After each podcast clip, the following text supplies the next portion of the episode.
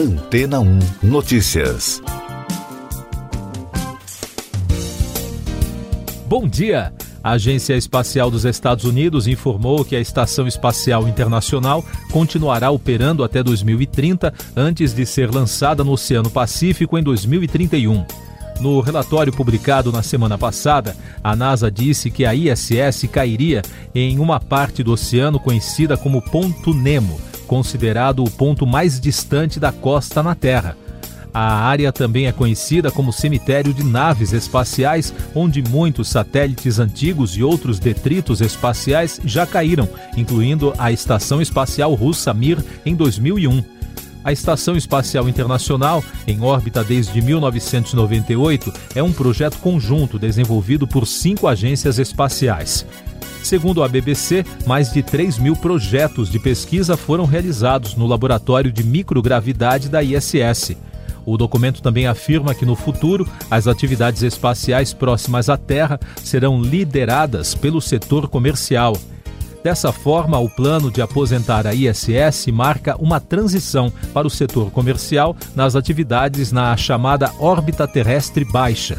Em 2020, a NASA concedeu um contrato à empresa Axion Space, no Texas, para construir um módulo habitável a ser conectado à ISS e forneceu financiamento a três empresas para desenvolver projetos para estações espaciais, além de outros programas comerciais. De acordo com as previsões dos gestores, a expectativa é de que esses novos projetos estejam em operação parcialmente antes da aposentadoria da Estação Espacial Internacional. O plano da NASA é criar uma economia comercial liderada pelos americanos na órbita terrestre. Nos últimos anos, o setor comercial assumiu um papel importante no programa espacial dos Estados Unidos, com empresas privadas assumindo o transporte de tripulação e cargas. De acordo com as estimativas mais recentes, a atividade do setor privado nas operações espaciais poderá movimentar uma economia de 1 bilhão e 300 milhões de dólares no período de transição, dinheiro que será investido na exploração do espaço profundo pela NASA. A economia é esperada porque a agência pagará apenas pelos serviços de que precisa, em vez de manutenção e operação. A Rússia já havia dito anteriormente que, devido à fadiga estrutural, a estação não seria capaz de funcionar além de 2030 e alertou que equipamentos ultrapassados poderiam levar a falhas irreparáveis da ISS. E daqui a pouco você vai ouvir no podcast Antena 1 Notícias. Queiroga afirma que Brasil ainda não atingiu o pico de infecções por variante Omicron senadores vão à PGR para investigar suposto abuso de poder por subprocurador do TCU. Justiça Federal rejeita denúncia contra Michel Temer e mais sete por corrupção e lavagem de dinheiro. O ministro da Saúde, Marcelo Queiroga, destacou em uma publicação no Twitter no fim de semana que o enfrentamento à pandemia continua e reforçou o pedido para que a população conclua o esquema vacinal. De acordo com o ministro, o Brasil ainda não chegou no pico da onda causada pela Omicron. Ele disse ainda que a equipe do ministério está monitorando a pressão sobre o sistema de saúde. Sete senadores do Podemos pediram à Procuradoria-Geral da República a abertura de processo contra o subprocurador-geral do Ministério Público junto ao Tribunal de Contas da União, Lucas Rocha Furtado, por abuso de poder. Para a bancada, Furtado usa o cargo para perseguir o ex-juiz federal Sérgio Moro. O procurador pediu a indisponibilidade dos bens de Moro por suspeita de sonegação de impostos no caso dos pagamentos da consultoria Alvarez e Marçal, responsável por questões judiciais de empresas condenadas na Operação Lava Jato. A Justiça Federal de Brasília absolveu o ex-presidente Michel Temer, além de outros sete réus no processo ligado à Operação Radioatividade relacionada à 16ª fase da Operação Lava Jato. As investigações, de acordo com a Polícia Federal, são contratos firmados por empresas já mencionadas na operação com a eletronuclear, que é controlada pela União. A decisão encerra a ação penal por suposta corrupção e lavagem de dinheiro. Também foram beneficiados o ex-ministro Moreira Franco, de Minas e Energia, o ex-presidente da Eletronuclear, Otton Luiz Pinheiro da Silva, o sócio da Ingevix, José Antunes Sobrinho, o amigo do ex-presidente João Batista Lima Filho, o Coronel Lima, e os empresários Carlos Alberto Costa, Maria Rita Fratese e Rodrigo Castro Alves Neves. A defesa de Temer afirmou que as acusações nunca passaram de um delírio. Essas e outras notícias você ouve aqui na Antena 1. Oferecimento Água Rocha Branca. Eu sou João Carlos Santana e você está ouvindo o podcast Antena 1 Notícias. A Abravico, a Associação Brasileira das Vítimas da Covid-19, apresentou uma ação civil pública contra a União, em que pede indenização por danos morais no valor de 200 milhões de reais. A entidade afirma que medidas sanitárias não provocaram os efeitos esperados por causa do negacionismo e a omissão do governo federal. O Brasil registrou no domingo 420 mortes pela Covid-19 em 24 horas, totalizando mais de 632.200 óbitos desde o início da crise. A média móvel nos últimos sete dias é de 767, indicando tendência de alta.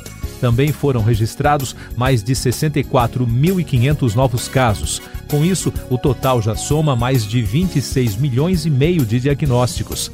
A média móvel de infecções nos últimos sete dias foi a 169.300, com tendência de alta. E os dados da vacinação, apurados pelo consórcio de imprensa, mostram que já passa de 151 milhões o número de brasileiros que completaram o esquema vacinal, o que representa 70,32% da população. Dez estados e o Distrito Federal não divulgaram dados da imunização. Destaques internacionais no podcast Antena 1 Notícias. Brasileiros que moram em Paris convocaram no domingo um mutirão para tentar encontrar Robson Amorim de Freitas, de 32 anos. O estudante brasileiro está desaparecido desde o último dia 23 de janeiro. A polícia francesa investiga o caso. Segundo a Rádio França Internacional, o celular do estudante foi encontrado no serviço de objetos esquecidos da estação de trem Gare du Nord de Paris, onde, segundo os jornais Le Figaro e Le Parisien, um homem teria visto o estudante pedir ajuda. A polícia conseguiu rastrear parte do trajeto do brasileiro, sem, no entanto, descobrir seu paradeiro. Nos Estados Unidos, o conselheiro de segurança nacional do presidente Joe Biden, Jake Sullivan, afirmou no domingo em entrevista à rede NBC que o país não pretende iniciar uma guerra com a Rússia. Isso porque o governo Vladimir Putin enviou 110 mil militares à fronteira da Ucrânia, o que seria um sinal, segundo o governo americano, de que uma invasão pode ocorrer. Já o governo ucraniano trabalha para reduzir as tensões. Mikhailo Podolyak, conselheiro-chefe do presidente Volodymyr Zelensky, afirmou que a possibilidade de se resolver a crise por meio da diplomacia é maior do que a chance de um ataque militar. Destaque da mídia britânica: a rainha Elizabeth II, de 95 anos, que completou 70 anos de coroa no domingo, planeja se aposentar. Segundo o jornal Daily Star, os planos para a cerimônia de coroação do príncipe Charles ao posto de rei já estariam em andamento e deverá ocorrer no ano que vem. No sábado, ao divulgar uma carta que marcou o jubileu de platina de seu reinado, a monarca manifestou o desejo de elevar a duquesa Camila, a mulher de Charles, à rainha quando o filho se tornar rei.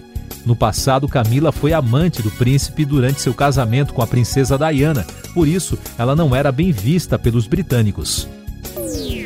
No Marrocos, depois de quatro dias de trabalhos para resgatar o menino Ryan, que caiu em um poço de 32 metros, os socorristas conseguiram realizar o resgate no sábado, mas a criança não resistiu. O caso teve grande repercussão internacional e gerou uma rede de mobilização para apoiar a família do menino. A hashtag SaveRyan chegou a ficar entre os assuntos mais comentados do Twitter em todo o mundo. O acidente envolvendo o garoto aconteceu na última terça-feira, dia 1 no vilarejo de Igrã. Política Econômica. A Confederação Nacional de Municípios discordou da portaria que oficializou o aumento de 33,24% do piso salarial de professores da rede pública de educação básica. A medida foi assinada pelo presidente Jair Bolsonaro e também pelo ministro da Educação Milton Ribeiro na última sexta-feira. A CNM entende que a decisão não muda o entendimento anterior de que é necessária a regulamentação da matéria por intermédio de uma lei específica. Mais um destaque do noticiário econômico, agora internacional: China e Argentina assinaram no domingo um protocolo de acordo que permite a entrada do país sul-americano nas novas rotas da seda. O projeto de Pequim é uma iniciativa do presidente Xi Jinping e tem o objetivo de melhorar as relações comerciais entre a Ásia e os demais continentes através da construção de portos, ferrovias, aeroportos ou parques industriais. O encontro entre os dois presidentes ocorreu por ocasião de uma visita de Alberto Fernandes a Pequim para os Jogos Olímpicos de Inverno na última sexta-feira. Para analistas, o projeto chinês deve permitir que a China abra novos caminhos de expansão para suas empresas. Tecnologia e negócios. O chefe de compras do Conselho da Volkswagen, Murat Excel, afirmou à revista Automóvel Vorré que não espera que a escassez global de semicondutores termine neste ano, embora exista a possibilidade de melhora na situação no segundo semestre. Para o executivo, deve ficar mais fácil fazer previsões confiáveis somente em 2023, quando mais capacidade de produção de semicondutores entrar em operação. As montadoras de todo o mundo foram atingidas por uma escassez da tecnologia causada por interrupções na cadeia de suprimentos durante a pandemia, em função da crescente demanda em empresas de eletrônicos de consumo. Último destaque do podcast Antena 1 Notícias, edição desta segunda-feira, 7 de fevereiro. O Ministério Público Federal recomendou ao Conselho Administrativo de Defesa Econômica, o CAD, a reprovação da compra da Oi pela TIM, Vivo e Claro, devido a violações à concorrência. Para a Procuradoria, a operação é prejudicial ao mercado porque as teles feriram a lei ao formarem um consórcio para comprar a concorrente. O procurador Valdir Alves determinou ainda a instauração de dois processos administrativos contra as três teles para apurar as irregularidades. Siga nossos podcasts em antena1.com.br. Este foi o resumo das notícias que foram ao ar hoje na Antena 1.